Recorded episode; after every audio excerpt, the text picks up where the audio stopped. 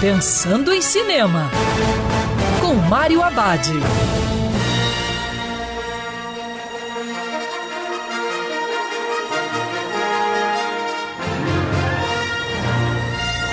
Olá, amigo cinéfilo, tudo bem?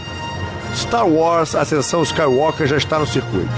O filme era um dos mais esperados porque é a conclusão da nova trilogia da franquia mais famosa do cinema.